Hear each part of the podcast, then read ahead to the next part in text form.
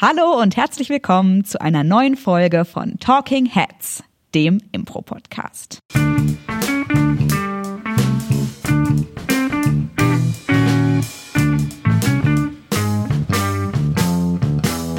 An meiner Seite heute der sehr stylisch aussehende Marius Ermantraut. Ich freue mich sehr. Vielen lieben Dank. Es liegt wahrscheinlich an meiner Hose und meinem, an meinem Pulli, den ich neu gekauft habe. Mhm. Aber nur weil meine Klamotten neu sind, heißt es ja nicht, dass du weniger stylisch bist als ich. Elisabeth Roth ist an meiner Seite. Vielen Dank. Und ich bin heute sogar äh, thematisch gestylt, kann man sagen. Denn ich habe heute extra für die Folge meine Socken mit Regenbogenherzen angezogen. Die mag ich sehr gerne. Habe ich auch neu gekauft. Denn das Thema der heutigen Folge ist Homo-Szenen. Ein Titel, über den wir vorher länger diskutiert haben, was, ob es der richtige Titel für diese Szene, äh, für diese Folge ist. Aber wir werden es natürlich gleich aufdröseln, genau was wir damit meinen. Homo-Szenen. Genau. Sehr spannend. Es hat auch einen, einen kleinen äh, aktuellen Anlass, denn heute, wo wir die Folge aufnehmen, ist der sogenannte Eider-Hobbit. Liebe Elisabeth, was zum Teufel ist denn der Eider-Hobbit und hat das irgendwas mit Herr der Ringe zu Wollt tun? sagen. Geht es da um Hobbits? Sind da kleine Wesen, die rumwuseln? Es geht nicht um Wesen mit äh, Haaren auf den Füßen, die im Auenland wohnen, sondern es geht um einen äh, Tag, der äh, Eider Hobbit, der, der Tag ist eine Abkürzung für Internationalen Tag gegen Homophobie, Biphobie, Inter- und Transphobie. Und der erinnert an den 17. Mai 1990, wo Homosexualität von der WHO von der Liste von psychischen Krankheiten runtergestrichen wurde. Also ein sehr wichtiger und überfälliger Tag, auch schon 1990. Und wir sprechen also ein bisschen über äh, schwule und lesbische Figuren auf der Improbühne heute. Denn, vielleicht kann man das ja an dieser Stelle mal sagen, Marius und ich äh, definieren uns auch als queere Menschen. Richtig. Und sprechen heute deswegen ein bisschen über, ja, Homosexualität auf der Improbühne. Richtig. Ich finde es aufregend. Ich habe mich, glaube ich, noch nie vor so vielen Leuten gleichzeitig geoutet. Wow. Spannend. Ich, also ich glaube, ich auch nicht, aber ja, ich glaube, also bei mir wissen es ziemlich sicher die allermeisten Menschen. Äh, ja, aber trotzdem ist es immer was. Äh, ist es eigentlich merkwürdig, dass es immer noch etwas ist, wo man sich, wenn man, wenn man, wenn man es jetzt so sagt für einen Podcast, wo man weiß, es hören viele Menschen, ja. dass man sich danach denkt so, oh, das ist gerade merkwürdig, dass ich das sage, weil eigentlich ist ja das Wunschstadium, an das wir kommen möchten, dass es gar keine Rolle spielt, ob man das jetzt sagt oder ob man es nicht sagt oder dass das man sich keine Gedanken darüber macht. Aber auch das wird ja Thema der Folge heute sein. Zur Folge, also in, in Folgen bisher, zum Beispiel Frauenrollen auf der Improbühne und ich bin mir auch ganz sicher in anderen Folgen bisher auch schon, ist das Thema immer mal wieder angeklungen. Also es ging immer mal wieder darum, dass zum Beispiel ein, wenn, wenn man die Szene irgendwie retten möchte und man weiß nicht genau wie, dass man einfach die zwei männlichen Spieler, die die Szene gerade spielen, sich küssen lässt und dass dann der, dass dann der schwule Kuss am Ende die Szene noch irgendwie rettet. Ja. Und also da gibt's ganz verschiedene Art und Weisen, wie man mal schwul-lesbische Be Beziehungen auf der Bühne sieht und äh, wie wir das wahrnehmen, wie wir das einordnen, wann wir das zum Beispiel auch machen. Ähm, darüber wollten wir heute reden. Genau, sehr gerne. Und du hast ja gerade schon gesagt, die zwei Männer, die sich küssen, die sozusagen immer für großen Applaus äh, im Publikum sorgen, sind ja echt ein so ein Ding, was wahrscheinlich viele von euch, die Impro spielen, auch kennen, dass es immer ein großer Crowdpleaser ist. Man hat zumindest manchmal habe ich es auf der Improbühne gesehen, gerade bei schwulen Männern ja schon auch manchmal ähm, eine gewisse Darstellung, die eine gewisse Comedy enthalten soll. Ich weiß nicht, wie du das wahrnimmst. Ist das also die das Klischee, sag ich mal, des schwulen Manns, der auch häufig für Comedy, ich will jetzt nicht sagen benutzt wird, weil das ist schon sehr wertend, aber der häufig ein komödiantisches Element sein soll. Ist das für dich ähm, problematisch, dieses Klischee? Also du weißt schon mit dieser sehr mhm. nasalen Stimme zum Beispiel, sehr mhm. interessiert an Mode etc. Also ich kann auf die Frage nur sehr getrennt antworten, weil ich zum Beispiel, ich persönlich für mich, und das heißt dann aber nicht, dass ich dafür für andere Menschen spreche, sprechen möchte, für mich persönlich ist es nicht schlimm, wenn sich zwei Menschen auf der Bühne küssen und sei es als Gag, als Punchline der ja. Szene. Und dann ist es auch für mich nicht schlimm, wenn sich zwei Männer am Ende der Szene küssen als Punchline, auch wenn es vorher sich vielleicht gar nicht angebahnt hat oder gar nicht erkennbar war oder so. Das ist zum Beispiel, finde ich, absolut gar nicht Küssende schlimm. Menschen sind immer schön. Das finde ich immer schön. Und das, das ist ganz egal, welche Menschen das sind, wenn das die Punchline der Szene ist, ich weiß, dass das manchmal total, also wenn es gerade wenn es unerwartet kommt, so ja, das ist dann, vielleicht hat man dann die Szene gerettet mit irgendeiner Form von irgendeiner, aber eigentlich ist es ja schön, ne, dass man die Szene noch rettet mit irgendeiner Form von Menschlichkeit und und und Gefühlen und so ist ja, ja. ganz ganz cool. Wo ich persönlich ein bisschen mehr Probleme mit habe, ist, wenn, was du gerade gesagt hast, zum Beispiel, wenn man in die Szene geht und ähm, ein, ein offensichtlich schwulen Charakter nur dadurch darstellen kann, dass man nasal spricht und nur noch Ahai-Tatei und ich trage, ich, ich bin sehr weiblich und, äh, und was weiß ich. Womit ich auch nicht sagen möchte, dass genau diese Darstellung schlecht und falsch ist. Also, wenn ich mal so eine Darstellung sehe, finde ich das total okay und total legitim, weil genau so Menschen gibt es und genau so eine Art Mensch mit der identifiziere ich mich ja selbst auch in Teilen, äh, sogar zu großen Teilen teilweise. Aber wenn ich, wenn ich jetzt sage, beispielsweise von einem Schauspieler oder einer Schauspielerin nur eine solche Repräsentation sehen würde von schwulen Rollen, dann hätte ich damit definitiv ein Problem, weil dann würde ich mich irgendwann fragen, gibt es im Kopf dieser Schauspielerin überhaupt noch irgendein anderes Bild von zum Beispiel schwulen Rollen? Also ist, in, ist im Kopf dieser SchauspielerInnen, sind alle schwulen Rollen feminin und Heitertei und nasal sprechend und, und so? Ja. Und damit hätte ich dann eher ein Problem als mit dem reinen Küssen von zum Beispiel zwei Menschen. Aber ich bin mir auch sehr sicher, dass auch, äh, ja, also das Ausnutzen von einer Sexualität als Punchline einer Szene auch sicherlich für andere Menschen auch schon ein Problem darstellen würde. Ja. Sicher, ja. Ja ich glaube halt auch, ähm, wir haben jetzt ja schon ein bisschen über das, sag ich mal, das schwulen Klischee gesprochen, was dann häufig auch dargestellt wird, obwohl ich es jetzt auch schon länger nicht mehr auf der Bühne gesehen habe eigentlich. Ich, ich selbst zum Beispiel auch nicht, das stimmt tatsächlich, ja. ja. Das habe ich früher häufiger gesehen als in den letzten Jahren, das ja, stimmt. ich glaube auch, da hat sich einiges getan. Ich glaube, ich meine, darüber wurde im Podcast auch schon häufiger gesprochen. Du hast es zum Beispiel gerade gesagt, äh, die äh, Folge Frauenrollen, da hat Claudia, haben Claudia und Paul das auch angesprochen, ist auf jeden Fall empfehlenswert, wie wir generell mit Klischees auf der Improbühne umgehen, weil wir improvisieren ja, wir denken uns in dem Moment irgendwas aus, wir kreieren Figuren im Moment. Und äh, da greifen wir auch unbewusst einfach auf unser soziales Gedächtnis äh, zurück, was nun mal auch aus Klischees besteht. Und deshalb ist es auch, wenn wir es gar nicht bewusst merken, manchmal gar nicht so leicht, sich selbst dabei zu ertappen, sage ich mal, dass man gerade ein Klischee spielt. Deshalb würden wir auf jeden Fall sagen, das ist jetzt nicht äh, das krasse rote Tuch und die Leute gehören jetzt nicht sofort an den Pranger, wenn man mal ja, zum Beispiel ein schwules oder lesbisches Klischee auf die Bühne bringt. Ich glaube, es ist nur immer cool, sich darüber versuchen, bewusst zu werden und dass man vielleicht auch als Ensemble gemeinsam ein bisschen darüber reflektiert.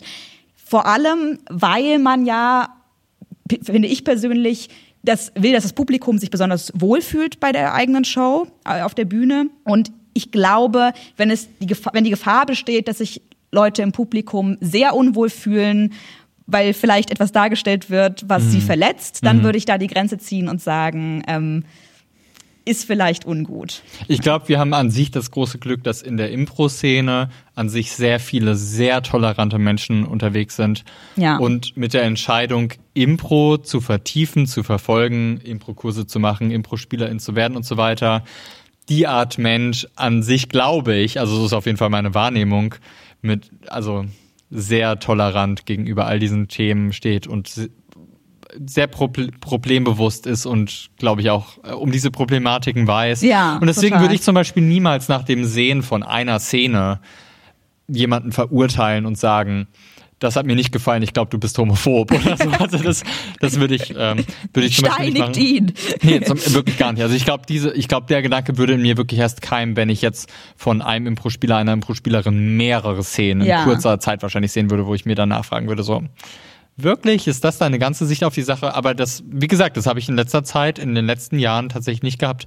Mich würde total interessieren, weil wir haben jetzt über das, ähm, über dieses schwulen Klischee, also die zwei Männer, die sich, also ich sehe, also vor meinem Auge gibt's jetzt diese Szene so, ein Mann mit seiner Frau und die haben einen Ehestreit und dann kommt der Nachbar vorbei ja. und als Punchline der Szene küssen sich der Mann und der Nachbar. Uh, jetzt waren es ja. Mann und Mann. Hui, ja, hui, hui, das, ist so, das ist so für mich das, das, äh, das Klischee auf der Bühne. Und mit dem Wissen, dass ich das selbst auch auch schon gespielt habe und bedient ja. habe und Lacher bekommen habe und mich gut dafür gut dafür gefühlt habe, dass ich diese Lacher Ja. bekomme. Aber ich war auf jeden Fall. Und man muss sagen, noch ganz kurz, ich glaube, du wolltest zu einem anderen Punkt Ja. noch weiterkommen, aber noch ganz kurz dazu. Was ich auch interessant finde, dass im Publikum häufig das auch als krasse schauspielerische Leistung angesehen Ja. wird, wenn zwei Männer sich dann küssen. Also ich habe wirklich mal nach dem Maestro eine, Schaus eine Zu- Zuschauerin gehört, die dann gekommen ist und zu einem der beiden Männer, die sich geküsst haben, gesagt hat, boah, das war ja auch, das war ja auch Oh, das war, muss aber auch echt eine Überwindung gewesen sein. Und dass sie das gemacht haben, das war ja wirklich toll. Ja, also das finde ich so, das finde ich, das finde ich witzig. Also ich nehme, ich würde so ein Kompliment von jemandem aus dem Publikum annehmen. Ja, sehr, es sehr war lieb nett. gemeint. Auf jeden Fall. Da frage ich mich halt so, keine Ahnung, wir spielen Massenmörder auf der Szene und verrückte Professoren, die irgendwelche Chemikalien zusammenmischen und was weiß ich und keine Ahnung. Und ist wirklich das Spielen von einer homosexuellen Liebe auf einmal Homosexual. homosexuellen Liebe, ist das auf einmal wirklich das realitätsfernere als das Massenmorden? Also da frage ich mich also manchmal so, so Ja. also, also Aber man kriegt die Sympathie des Publikums. ja, auf jeden Fall, auf jeden Fall. Was ich mich halt so ein bisschen frage, das ist auch sicher nicht eine Frage, die auch, glaube ich, schon mal vorhin im Podcast angesprochen wurde. Warum ist das so ein schwulen Ding? Also warum, warum ist nicht die Punchline, dass zwei Frauen sich küssen, genauso stark? Weil offensichtlich, und das, also das behaupte ich jetzt einfach so, das ist so, offensichtlich ist es das nämlich nicht. Offensichtlich Ja. ist es nicht die Punchline, wenn frei- zwei Frauen sich am Ende der Szene küssen, die gleich starke Punchline, wo das Publikum genauso laut Ja. lacht. Ich habe auch schon Szenen gesehen, wo zwei Frauen sich am Ende geküsst haben, wo das Publikum schon sehr begeistert war. Aber ich glaube, es war diese typische Begeisterung, die bei jedem Kuss, mit dem die Szene beendet worden wäre, gekommen wäre. Ich glaube, ich kann es nicht so ganz fassen, aber zum Beispiel ist es ja auch der Effekt, wenn zwei Männer oder auch generell Männer auf der Improbühne sich sehr weiblich inszenieren, dass das aus irgendeinem Grund, zum Beispiel wenn sie sehr weiblich oder körperbetont tanzen, fürs Publikum häufig sehr lustig ist, während wenn Frauen sich sehr männlich geben, das aus irgendeinem Grund nicht den gleichen Comedy-Effekt hat. Und ich glaube, auch wenn es jetzt wahrscheinlich sehr äh, tief auf die psychologischen und äh, gesellschaftlichen Gründe runterstoßen würde, wenn man das versucht würde zu analysieren. Es geht so in die ähnliche Richtung, warum man eben über zwei Männer ähm, aus irgendeinem Grund mehr lacht, wenn sie sich küssen, als über zwei Frauen oder ob irgendwie ist es vielleicht die stärkere, die stärkere emo- emotionale Reaktion nochmal als äh, ja auf zwei Frauen. Aber ich finde auch generell, also es, wir haben ja jetzt schon ein bisschen über schwulen Klischees auch gesprochen auf der Improbühne. Das gibt es irgendwie bei Lesben gar nicht so sehr. Also habe ich zumindest tatsächlich noch nie auf der Bühne gesehen. Also ich habe jetzt noch nie irgendwie eine komödiantische Darstellung einer lesbischen Frau gesehen auf der Also Improbühne. ich glaube ich schon, und das ist keine, mit der ich mich zum Beispiel so wohlfühlen, wo, wohlfühlen würde, dass ich sie spielen würde, aber ich habe definitiv auch schon diese Kampflesbe, die halt, keine Ahnung, nur Karo-Hemden trägt und Holzfällerin ist oder was weiß ich. Also Ach diese, krass, habe ich zum Beispiel noch nie gesehen. aber ja. auch, da muss ich auch sagen, also dann Respekt und Dank an die Impro-Community, die ich in den letzten Jahren verfolge, habe ich auch schon länger nicht mehr gesehen. Aber Ja. das habe ich definitiv schon gesehen, mal auf der Bühne. Aber auch, wie gesagt, jetzt auch schon in letzter Zeit nicht mehr. Und das ist ja auch, das ist ja auch gut, vielleicht so. Ja, das stimmt. Und generell kann man ja, wie gesagt, bei Klischees sagen, es bringt jetzt nichts, sich selbst zu haten dafür. Aber wenn Ja. einem auf der Improbühne selbst noch auffällt, dass man vielleicht gerade an ein Klischee verfällt, hat man ja immer noch die Möglichkeit, es vielleicht dann zumindest durch ein Element kurz zu brechen. Und man merkt, man Mhm. spielt jetzt hier schon ein paar Minuten lang den nasal sprechenden ähm, Fashion Designer, der offensichtlich schwul ist, dass man ihm dann vielleicht noch eine Liebe für Hardcore Metal Rock oder sowas Ja. gibt. Oder irgendwie vielleicht noch ein Element, dass es zumindest in dem klischeehaften Bild irgendwie bricht. Oder Ja. bist du gerade schon in einem super spezifischen Szenario, aber worüber ich sehr dankbar bin, weil wenn du dich wirklich mal tappen solltest in der Szene, in der, also in der Situation, dass du zu klischeehaft einen schwul-lesbischen Charakter darstellst, dass du dann einfach für dich die Entscheidung triffst, okay, dann gebe ich diesem Charakter aber noch irgendetwas, was nicht der 0815 Stereotype dieses Charakters entspricht, sondern noch etwas anderes. Was ja für mich eigentlich, weil ich übertrage das dann auch immer gerne auf, auf noch eine höhere Ebene, Ja. ja eigentlich auf jede Stereotype ähm, passt. Also ich würde auch jeder stereotype Mutter, die ich spiele, etwas geben, was nicht stereotypisch Mut Mutter wäre. Oder jedem stereotypen Boss Ja. etwas geben, was nicht stereotypisch Boss wäre. Also ich bin ja eigentlich immer genau daran interessiert. Aber mir fällt es halt besonders genau bei, bei dabei auf. Aber weil ich halt auch so sensibilisiert vielleicht auf das Thema bin. Ja. das führt uns vielleicht auch schon zum nächsten Punkt. Wir achten da vielleicht etwas mehr drauf als heterosexuelle Menschen, wie oft wir auf der Improbühne überhaupt eine Darstellung von mhm. schwulen oder lesbischen Figuren haben. Was hast du da für ein Gefühl? Ist es vielleicht auch mehr geworden in letzter Zeit, in den letzten Jahren? Ähm, ich, man kann jetzt keine Quote oder so, keine mhm. Prozent äh, an, an, an Prozentzahl angeben oder so. Aber ähm, hast du das Gefühl, es ist ungefähr gleich mit dem Schnitt, der auch generell so in der Gesellschaft ist, wie wir es so auf der Improbühne sehen? Das ist eine sehr witzige Frage, die stelle ich auch gleich zurück an dich, äh, Ellie. Ähm, also bei mir ist ähm, die Wahrnehmung, dass ich es kontinuierlich mehr mache. Also ich habe, ich spiele seit meiner Jugend Impro und in meiner Jugend habe ich vor allem, aber es lag auch definitiv daran, dass ich der einzige Junge in meinem Jugendkurs war. Also ich habe vor allem heterosexuelle Beziehungen gespielt auf der Bühne. Und ähm, ich war auch lange Zeit der Meinung, dass das so gut ist. Also ich war lange Zeit der Meinung, was die Gesellschaft von einer Beziehung erwartet, und wenn ich in dem Moment eine Beziehung spielen möchte, dann sollte ich das erfüllen, was die Gesellschaft, also dieses Kon Konstrukt Gesellschaft ist halt eh sehr schwammig formuliert, aber mhm. da auch dabei, dass ich dann das liefere, was die Gesellschaft davon erwartet, weil ich nicht in dem, in dem Moment auch schon irgendeine Konvention brechen möchte oder so. Und in den letzten Jahren bin ich immer mehr, sage ich immer mehr, nee, das, äh, nee, aber auch wahrscheinlich mit dem Wissen, dass, dass immer mehr wenn ich, wenn ich, wenn ich eine homosexuelle Liebe auf der Bühne darstelle, wenn ich einen Mann spiele und einen Mann Liebe auf der Bühne, dass in immer mehr Köpfen beim Zuschauen das dann nicht mehr das szenenbestimmende Element ist. Dass ja. ich immer noch, dass die Szene sich immer noch um etwas anderes drehen kann, ohne dass die Leute fragen, hör, aber Moment mal, das ist doch eine schwule Liebe oder so. Also ich glaube, dass sich da gesellschaftlich etwas verändert hat in den letzten, also bei mir sind es ja mittlerweile fast 15 Jahre, die ich Impro spiele und natürlich hat sich da was verändert. Und ähm, ja, ich mache das definitiv mehr. Und zu der Frage, ob ich äh, glaube, dass sich da irgendein Schnitt ähm, widerspiegel, den es so gibt. Ich glaube sogar, dass ich es mehr mache. Ja. Aber halt, weil ich, also weil ich halt schwul bin. Und natürlich ist, wenn ich jemanden auf der Bühne sehe und ich denke mir so, ich glaube gerade Liebe würde, ähm, ist das Element, was der Szene gut tut ähm, so ja und dann dann sehe ich einen Mann auf der Bühne, denke ich mir so ja und das ist halt das, was ich vielleicht gerade authentisch fühle und dann ist es halt die schwule Liebe, die ich gerade darstellen möchte, die authentisch ist, die gerade aus mir intrinsisch rauskommt, wo ich denke, so das ist gerade das, was die was ich der Szene geben möchte. Ja, vielleicht ist es das und ja, ich glaube bei so vielen sehr attraktiven Männern bei der Affirmative. Bei so viel, wir haben auch sehr attraktive Frauen bei der Affirmative mit dir und mit Claudia und deswegen fällt es mir auch absolut gar nicht schwer heterosexuelle Liebe darzustellen. Das mache ich übrigens super hässlich hässlich wären, dann wär's. ein anderes Thema. Nee, ich, ähm, ich stelle auch mit euch beiden sehr gerne heterosexuelle Liebe dar. Ich glaube aber, dass, also es gibt ja, keine Ahnung, zwischen 5% und 12% hört man immer mal wieder irgendwelche Prozentzahlen, die, wo man, wo man irgendwie hört, dass mhm. die Menschheit nicht komplett heteronormativ ist. Mhm, ja. Ich glaube, dass wir auf der Improbühne tatsächlich über den, keine Ahnung, 10 bis 12 Prozent spielen. Also ich glaube, ja. ich glaube, dass wir darüber liegen. Worüber ich sehr froh bin. Also ich liebe es bei der Affirmative zu spielen spielen und ja. so viele verschiedene Arten von Sexualität auszuleben auf der Bühne. Ja. Das finde ich sehr spannend und sehr toll. Ich glaube auch, das klingt jetzt schon so, also natürlich ist es jetzt auch nicht unsere Botschaft, dass sozusagen jedes Impro-Ensemble auf jeden Fall auf diese Prozentzahl kommen muss. Nee. Ich stelle mich, gerade schon so vor, mit so weißen Kitteln und so ja, einem sagen, Whiteboard, 12 Prozent müssen vorhanden sein. Nee, das würde ich, das, das, das wäre mir auch unrecht, wenn das die Message dieses Podcasts wäre. Nee, gar nicht. Ich glaube, es ist ähm, auch überhaupt gar nicht so, dass man jetzt irgendwie eine Quote oder sowas erfüllen muss. Nee. Ich glaube, es reicht tatsächlich schon, wenn man, wenn es zufällig dazu kommen sollte, dass man zum Beispiel als zwei Männer oder zwei Frauen auf der Bühne steht und die Plattform, die gespielt wird, ist, ist eine Beziehung, ist eine Partnerschaft, ist eine sexuelle oder romantische Beziehung, dass man dann vielleicht einfach ähm, das Geschlecht spielt, das man tatsächlich auch hat. Also zum Beispiel einfach auch zwei Frauen bleibt oder zwei Männer bleibt. Mhm.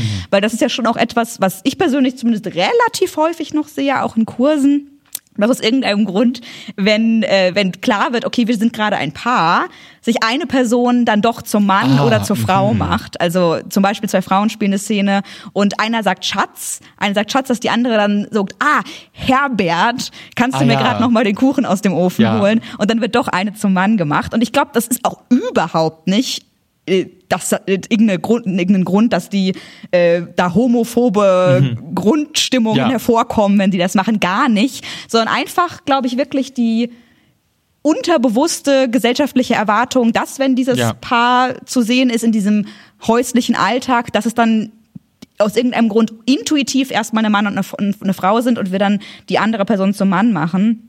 Und da sage ich dann auch immer in den Kursen, hey, die Szene hätte ganz genauso, also ohne dass ihr am Inhalt Mhm. der Szene was verändern müsstet, auch funktioniert, wenn es einfach zwei Wenn Frauen du und nicht zwei den Männer Namen sind. Herbert, sondern Tanja genannt hättest. Genau, ja. ja. ja. Das meine ich aber auch gar nicht jetzt Ja. hier von oben herab, von Ja, wegen, nee, kann ich das verstehen, ja. darf man nicht machen, weil ich habe das tatsächlich auch schon gemacht, was Oh, ich auch überraschend Ellie, ich finde, auch. Ich dass auch. ich mich selbst zum Mann oder die andere Person zum Mann gemacht habe, wenn ich mit einer Frau gespielt habe und es war klar, wir spielen in einer. Beziehung. Gerade zu Anfang meiner Improzeit habe ich das sehr viel gemacht, wo ich mich auch echt frage, hä, du stehst doch sogar selbst auf Frauen, wieso machst du das jetzt? Aber es ist irgendwie krass so tief drin. Du, es ist ja, also es ist ja ein bisschen die Sache, wie wir sozialisiert wurden und das hat ja nichts nur mit den Ensembles, in denen wir spielen, zu tun oder mit den, keine Ahnung, Eltern und Verwandten, mit denen wir aufgewachsen sind, Ja. zu tun, sondern wirklich an sich, gesamtgesellschaftlich. Wir können nichts dafür, wie wir sozialisiert wurden. Das Einzige, was wir ändern könnten, ist ähm, unsere Konzentration auf etwas zu richten, wo wir, wenn wir überlegen, sagen, ja, eigentlich würde ich das ja gerne ändern wollen. Und jeder Mensch hat dafür Verständnis, dass sich solche Sachen nicht innerhalb von Sekundenbruchteilen ändern lassen, Ja. sondern nur mit Übung. Und deswegen gebe ich dir vollkommen recht zu sagen, gerade als Impro-Trainer, Ja. Jemanden nicht dafür zu verurteilen, wenn ich sowas sehe, sondern vielleicht nach der Szene zu sagen, hey, ist dir das gerade aufgefallen? Du hast dich gerade in ein Geschlecht definiert, was du, womit du dich eigentlich nicht selbst identifizierst. Du hättest aber genauso dein Geschlecht bleiben können und die Szene hätte genauso funktioniert. Ja. Finde ich einen vollkommen, das finde ich den korrektesten Ansatz da eigentlich. Einfach Aufmerksamkeit drauf zu lenken, zu sagen, hey, guck mal da, aber niemanden dafür zu ver verurteilen, das ist ganz klar. Ich wollte dich aber eigentlich noch fragen, Ellie, wie ist es bei dir? Also wie häufig spielst du oder repräsentierst du ähm, homosexuelle Liebe auf der Bühne bei uns im Ensemble? Ja, ich glaube tatsächlich, bei mir ist es noch mal ein bisschen anders als bei dir. Also du, äh, ich krieg das ja auch selbst mit, spielst schon relativ häufig Liebesbeziehungen mit einem der anderen Männer, zum Beispiel aus der Affirmative oder anderen Impro-Spielern. Ich glaube, ich mache das schon wirklich weniger. Ich habe mich auch in der Vorbereitung des Podcasts gefragt, woran das liegt. Ich glaube, es hat mehrere Gründe. Einerseits spielt man ähm, eine schwule oder lesbische Figur ja auch nicht in jeder Art von Szene. Also zum Beispiel, wenn wir jetzt irgendwie Hopsi und Hupsi, die beiden lustigen Bergwerkarbeiter spielen, die da irgendwie ihre Steine rumschippen, spielt deren Sexualität in dem Moment eigentlich nicht so eine große Rolle. Also wer weiß, vielleicht ist ja Hopsi sogar schwul, aber das ist in dem Moment nicht so wichtig, weil die Ja. darüber nicht sprechen, weil die Richtig. keine Beziehung haben. Das wissen wir halt einfach nicht. Das heißt, ich würde sagen, die Szenen, in denen die Sexualität offenbar wird, sind in der Regel Szenen, in denen es auch eine sexuelle oder partnerschaftliche Beziehung gibt zu, zu der anderen Figur. Und da, glaube ich, liegt schon der erste Grund, warum ich es nicht so häufig mache, dass die Affirmative ganz generell vielleicht nicht so häufig Szenen spielt mit Liebe oder Sex als Inhalt. Zweitens spiele ich als Spielerin innerhalb der Affirmative auch, glaube ich, tendenziell noch mal weniger solche Szenen. Ich initiiere, glaube ich, tendenziell noch mal weniger ähm, Szenen mit dem Inhalt. Und dann als dritter Grund, natürlich hat die Affirmative auch kein ganz ausgeglichenes Geschlechterverhältnis, sondern es gibt äh, eine andere Frau, die Claudia, und dann eben vier männliche Spieler. Das heißt, wenn ich eine Liebesszene spiele, ist sie statistisch gesehen wahrscheinlicher mit einem Mann und damit eine Hetero-Beziehung. Richtig. Und bei mir halt mit einer größeren Wahrscheinlichkeit dann eher mit einem Mann. Also ja, Ja. Es, es ergibt vollkommen Sinn, was du gerade sagst. Ja. Ich glaube aber, vielleicht rede ich mich sogar ein bisschen raus mit der Erklärung und es gibt schon noch einen vierten Grund, weil ich glaube, dass ähm, eine Partnerschaft, eine Liebesbeziehung ähm, schon, auch wenn es in der Szene überhaupt nicht darum geht, als Plattform zu einer der drei Standardbeziehungen gehört, die ich initiiere mit Männern. Also das ist so vielleicht irgendwie Familie, Vater oder Bruder oder sowas, Kollege, äh, Partner. Ist es, sind so vielleicht so die drei Standardsachen. Ich glaube, dass wenn ich mit einer Frau eine Szene spiele, Partnerin nicht zu einer der drei Standardinitiierungen gehört, aus irgendeinem Grund. Also ich glaube, ich initiiere, wenn ich mit Frauen spiele, schon weniger häufig äh, eine Partnerschaft. Da ist es dann vielleicht eher Mutter, Kollegin, beste Freundin oder so, was ich dann häufiger spiele. Und da frage ich mich schon echt so ein bisschen, woher das kommt weil es ja sozusagen auch gar nicht so meine Re Lebensrealität, also es ja, wäre ja eigentlich sogar meine Lebensrealität, wie du schon Ja. gesagt hast, aber aus irgendeinem Grund mache ich das nicht ganz so häufig. Ich weiß aber ehrlich gesagt nicht, woran es liegt. Also ich habe eine Theorie dazu, aber um da irgendwelche Beweise für zu finden, müsste ich wahrscheinlich eine Doktorarbeit drüber schreiben oder ich fühle so. mich auch gerade so ein bisschen, als würde ich so vor dir auf der Couch liegen. Ja, ich bin jetzt ein, ich bin ein Psychopath und ich erkläre dir jetzt genau, woher Psychopath? das kommt. Dann- Dein Psychotherapeut. Du bist mein persönlicher Psychopath. Wahrscheinlich kommt das der der Realität näher, dass ich dein persönlicher Psychopath bin. Ich Angst auch gerade. Psychotherapeut. Aber nein. Nein, ich, was ich sagen wollte. Ähm, ich glaube, die Art und Weise, wie, ähm, wie wir Geschichten in unserer Kindheit zum Beispiel erklärt bekommen, das heißt durch Fernsehen, Disney-Filme, Märchen etc. etc., ist, dass wir ganz häufig die Rolle, eine Frau verliebt sich in einen Mann, ein Mann verliebt sich in eine Frau, halt vorgelebt bekommen. Mhm. Und wenn wir dann auf einmal ad hoc in der Situation sind, in der wir so etwas reproduzieren sollen, dass wir auf diese ganz tief in uns verwurzelten Bilder zurückgreifen. Ja. Und die kommen, die, also die, die sind deswegen in uns so tief verwurzelt, weil sie seit unserer Kindheit immer wieder in irgendeiner Form bestätigt wurden. Und in so einer Situation greife ich halt unter Umständen nicht auf meine eigenen Sachen zurück, sondern auf Muster, die ich aus anderen Beispielen kenne, zum Beispiel aus Filmen, aus Märchen, aus Büchern, aus Geschichten und so weiter. Und das sind halt also wenn man jetzt in den letzten Jahren guckt, wahrscheinlich vermehrt auch homosexuelle Liebesschaften, aber halt früher, also in meiner Kindheit zum Beispiel, gab es definitiv keinen Disney-Film, wo irgendein, also ich weiß gar nicht, ob es überhaupt mittlerweile einen Disney-Film gibt, wo es irgendeinen homosexuellen Charakter mal gibt, aber in meiner Kindheit gab es das definitiv nicht. Ich glaube, es gibt eines, nicht diese eine Figur bei Beauty and the Beast? Ja, der, der, ähm, ja, ja, der ist ziemlich offensichtlich verliebt in den Gaston, ne? Genau, ich glaube zumindest in dieser jetzt, in dieser neueren In der neueren Version. Verfilmung, ja. ja. Ja, genau. Aber so, ja, auch dann wahrscheinlich nicht mal ganz offensichtlich so. Und ich glaube, wenn, wenn man dann auf der Improbühne steht und wir haben halt nicht Zeit, zehn Sekunden uns zu überlegen, was gerade richtig ist und was wir gerade eigentlich machen wollen und ob das jetzt auch noch gesellschaftlich richtig ist oder ob wir da gerade irgendjemand mit verletzen. So, wenn wir auf irgendetwas zurückgreifen, was tief in uns verwurzelt ist, was dann instinktiv kommt, dann sind das die Sachen, mit denen wir seit Jahrzehnten wahrscheinlich irgendwie immer bestätigt wurden, die es irgendwo drin gibt. Ja. Und das sind halt die heteronormativen Beziehungen. Ja. Und ich glaube, deswegen kommst du häufiger Deswegen sagst du häufiger, ich fühle mich gerade authentisch mit dieser heteronormativen Beziehung auf der Improbühne. Und ich rede auch von mir. Also mir geht das ganz genauso. Ja. Ich habe das auch getan. Und es hat bei mir auf jeden Fall den Moment gebraucht, dass ich gesagt habe, ich will ganz bewusst jetzt aber auch mal mich dafür nicht schämen und einfach ganz bewusst sagen, nein, ich mache das jetzt. Ich glaube, für die meisten im Publikum ist es gar nicht das große Ding. Ja. Also nicht mehr. Ich glaube, es wäre es auf jeden Fall mal gewesen. Ich ja. glaube, wenn wir jetzt in den 80er Jahren oder 70er Jahren Impro gespielt hätten, da wäre es das szenenbestimmende Ding, wenn auf ja. einmal die Beziehung homosexuell gewesen wäre. Dann wäre es darum auch gegangen. Also dann vielleicht ist irgendwie gegangen, noch ein ja. Outing gegeben oder ja. so oder irgendein Drama. Oh nein, sie dürfen nicht herausfinden, dass wir richtig, schwul sind oder richtig. so. Aber natürlich, das ist vielleicht ein total wichtiger Punkt. Es es kann ja einfach nur die Plattform sein und dann geht es um was komplett anderes. Richtig. Es gibt einen anderen Inhalt und ich glaube, äh, ja, das kann man sich auf jeden Fall, äh, sag ich mal, als Impro-Spielerin, als Impro-Spieler immer äh, merken, dass man ja auch einfach, einfach zwei Männer spielen kann, die in einer Beziehung sind und es muss nicht darum gehen oder zwei Frauen. Ähm, ja, das ist auf jeden Fall ein schönes schönes Takeaway für heute. Ich wollte dich aber noch fragen, ähm, denkst du, was die Repräsentation von schwulen oder lesbischen Figuren angeht, gibt es einen Unterschied zwischen der Art von Impro, die man spielt, also zum Beispiel Longform, Shortform? Sehr gute Frage, liebe Ellie. Also ich, ich kann es wieder nur sehr von mir selbst beantworten, wie ich selbst Impro spiele.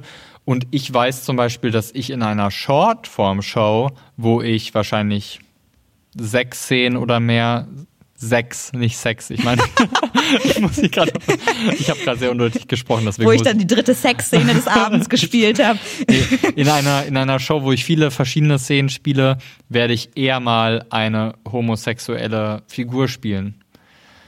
Und ich ertappe mich selbst dabei, dass ich in einer Langform, Longform, einer Langform eher in wieder die heteronormative Rolle verfalle und mich darin dann auch wohler fühle, weil ich irgendwie das Gefühl habe, das ist auch so auch so komisch, aber genauso bin ich halt improtechnisch sozialisiert. Ich habe das Gefühl, dass ich einer heterosexuellen Figur mehr Tiefe verleihen kann und mehr Facetten verleihen kann als einer homosexuellen. Weil die ist dann ja schon homosexuell, die Ja, kann dann ja nichts mehr an. genau, das ist dann ja- Was soll das ist ja- sonst noch sein? das ist ja dann Ein Fischer? Nee, ist ja, Ja, homosexuell. genau, genau, und das Kann die ist- vielleicht ja. einen Aktienagent äh, Genau. Agent? Nee, die ist ja, die ist ja schon schwul. Richtig. Und das ist, das ist die Ja. Sache, wo ich dann auch sage, so, das ist dann in, das ist dann intrinsische, inkorporierte Homophobie, die ich selbst gerne ablegen würde, wenn ich es Ja. von jetzt auf gleich könnte. Weil das, weil die Sexualität einer Figur nicht, nicht eine der Dimensionen ist, die ich sonst bespielen würde mit einer, mit einem, mit einer Figur, mit einem Charakter. Und deswegen, ja, das ist sehr kompliziert und wir haben ja zum Beispiel auch unser Format ähm, Love Letters, wo Ja, wir auch da darüber, auch wo wir auch darüber geredet haben. Wir haben uns Liebeskomödien angeguckt, Romantic, Comed äh, Rom Romantic Comedies. Comedies. oh mein Gott, meine Sprache ist nicht mehr am Höhepunkt. Und ähm, haben uns aus all diesen Filmen, die wir geschaut haben, ein Format erstellt. Und dann haben wir darüber geredet, wie wäre es denn jetzt, wenn wir einfach eine homosexuelle Liebe zum Beispiel darstellen oder aus dem ganzen queeren Spektrum noch, noch andere Liebschaften, da gibt es ja noch viel mehr jetzt, darstellen würden. Und wir haben zum Beispiel festgestellt, wenn wir der Prämisse folgen, dass wir existierende Filme uns anschauen, die gewisse Klischees und, und Erwartungshaltungen erfüllen sollen, Ja. dann wäre das sehr schwer. Ja. Weil die meisten Filme, die wir uns angeschaut haben, um dieses Format zu erstellen, mit heteronormativen Rollen spielen. Und da zum Beispiel wäre dann auch meine Sache, wenn ich zum Beispiel jetzt eine, eine wenn, wenn zum Beispiel unser Format Love, Let Love Letters mit einer homosexuellen Liebe spielen würde in den, in den ProtagonistInnen, dann müsste es auf allen anderen Ebenen wahrscheinlich komplett den Stereotyp erfüllen, Ja. damit wir in diesem Format bleiben könnten. Weil Ja. zu viele Stereotype brechen, die es offensichtlich noch gibt, auch in unseren eigenen Köpfen, würde nicht machbar sein mit diesem Format. Ja, das stimmt schon. Also gerade so bei Genre, bei äh, einem Bezug auf ein krass kulturell geprägtes Ding, nämlich Genre, ist es, glaube ich, wirklich gar nicht so leicht. Also zum Beispiel ein schwuler Westernheld wäre auch irgendwie schwierig, glaube ich, weil es so ein krasser Bruch mit dem äh, Genre wäre. Ich fänd's eigentlich sehr, sehr nice, aber es wäre natürlich schon äh, weil man ja auf diese konkreten Filme, die es schon gibt, sich bezieht mit dem Genre, wäre es ein Abweichen von dem, was es als kulturelle Vorlage uns vorliegt. Richtig. Ja. Und ich glaube, du darfst immer abweichen von einer Norm oder auch von mehreren Fall, Normen, ja. aber du kannst nicht von allen Normen abweichen, weil dann hast du kein Genre mehr. Dann ist also, Genre nicht mehr erkennbar. Richtig, genau, richtig. Ja. Also Aber man kann es schon machen. nimm dir, ja. nimm dir eine Norm und weich von ihr ab, aber dann solltest du dich an alle anderen Normen sehr genau halten, damit das Genre überhaupt noch erkennbar ist. Und das gilt jetzt nicht nur für, für unser Thema Homosexualität, sondern für alle, also für alle Normen. Es gibt Genres, die klischeehaft mit einem männlichen Protagonisten spielen. Und wenn du eine weibliche Pro Protagonistin einsetzt, dann solltest du dich eher daran halten, alle anderen Klischees zu erfüllen, weil ansonsten eventuell das Genre nicht mehr erkennbar ist. Ja, das, Das ist schade, aber so ist es halt leider, ne? Ja. Und das muss uns halt auch, das muss, das müssen wir uns auch, darüber müssen wir uns auch klar machen, dass das so ist. Ja, das stimmt. Ja. Liebe Elisabeth, Ja. gibt's für dich zu dem Thema noch etwas zu sagen? Nö, ich glaube, ich würde gar nichts mehr sagen, außer dass ich vielleicht noch mal als Abschluss, wir haben es schon ein paar Mal erwähnt, äh, um ein bisschen positiv zu enden, tatsächlich super glücklich bin mit der Impro-Community und damit Impro zu spielen, weil ich an sich äh, finde, dass äh, generell Sachen, die von der Norm abweichen, zum Beispiel jetzt Homosexualität, ähm, einfach sehr akzeptiert sind und man damit sehr offen umgeht und ich das Gefühl habe, dass ganz, ganz viele Impro-SpielerInnen da auch sehr reflektiert mit umgehen und sich selbst reflektieren. Und das ist ja auch das Schönste, was man machen kann. Wir sind alle nicht perfekt. Wenn man darüber nachdenkt und ein bisschen drüber spricht, ist ja auch eigentlich schon ähm, das Beste Ja. getan. Ja. Der Trend ist erkennbar und das will man ja nur fördern. Und Ja. jetzt zu sagen, nee, böse, böse, böse, würde eventuell den Trend nicht fördern. Also ich will eigentlich wirklich sagen, ich bin froh, dass ich immer besser mich wohlfühle mit meiner Sexualität in der Impro-Bubble. ja, Ja. das kann ich so unterschreiben. Sehr schön. Elisabeth, was war denn? Ach, jetzt habe ich dich Elisabeth genannt. Das mache ich eigentlich nur, wenn ich böse auf dich bin. Ne? Was habe ich falsch gemacht? Gar nichts. Ellie, was war denn dein Impro-Moment der Woche? Der Impro-Moment der Woche. Mein Impro-Moment, ich habe immer so viele, es ist immer schwer auszuwählen. Einer war auf jeden Fall ähm, die erste Stunde meines neuen Impro-Online-Kurses über improvisiertes Fernsehen. ZEP habe ich ihn genannt. Und da war ich ziemlich begeistert, einerseits vom Niveau der TeilnehmerInnen, aber auch davon, wie gut das auf Zoom funktioniert hat, weil man bei Zoom ja schon so eine Kamerasituation hat und da hat das Fernsehen irgendwie halt nochmal besonders gut zu gepasst. Wir haben uns mit improvisierten Naturdokus und so äh, Produktionsdokus, so aller Sachgeschichten von Sendung mit der Maus haben wir uns beschäftigt. Und das war so cool. Die haben, Leute haben auch so schön mit der Kamera gespielt, meine KursteilnehmerInnen. Also das war äh, ein sehr schöner und sehr lustiger Auftakt für den Kurs. Das klingt so toll, dass ich gern dabei gewesen wäre, wo du es gerade so erzählst. Ja, es war sehr, sehr lustig. Hast du denn einen Impro-Moment diese Woche? Ja, also ganz streng genommen ist es genau eine Woche her sogar. Also gar nicht diese Woche, sondern genau vor einer Woche. Und zwar die Probe letzte Woche, weil ich bei der Probe letzte Woche so viel Spaß hatte. Das ist ähm, mein häufigster oh. Moment wahrscheinlich, den ich, den ja. ich sage, dass ich in der Probe sehr viel Spaß hatte. Aber das ist halt einfach meistens der Höhepunkt meiner Woche. Unsere das Proben sind immer Muss toll. ich das einfach so sagen. Letzte Woche haben wir einen Probendurchlauf von unserem neuen Format Cluedo gemacht. Und ähm, ich war eine verdächtige Person und ähm, ich war zum Glück nur verdächtig und nicht der, der Mörder in unserem Probendurchlauf. Ich glaube, ansonsten wäre ich so im Kopf gewesen. Also ich wäre noch mehr im Kopf gewesen, als ich als ich sowieso schon war. Und ich habe so viel absurde Spaßszenen gehabt und so viele Game-Szenen gehabt und so, das war sehr witzig. so viel Punchline-Szenen und so viel Schabernack getrieben. Und nach, ähm, nach so einer Show, und da haben wir uns Feedback gegeben und das, wir haben festgestellt, das Format funktioniert so, wie wir es spielen, sehr gut. Und das war so toll. Und dann ist das so ein tolles Gefühl, wenn man sich selbst wohlfühlt mit dem, was man selbst gespielt hat. Und alle danach sagen, ja, die Show hat auch gut funktioniert und genauso können wir es machen und perfekt, so machen wir es. Und dann ist das so ein gegenseitiges ähm, Zucker mit der Tüte in den Hintern blasen, dass man sich danach, dass man sich danach so, das ist ein schönes Bild. so gut fühlt und so toll fühlt, dass man sich danach denkt, so, ah ja, genau, deswegen spiele ich übrigens Impro. Genau für so ein Gefühl. Vielen Dank, Marius, du persönlicher Psychopath.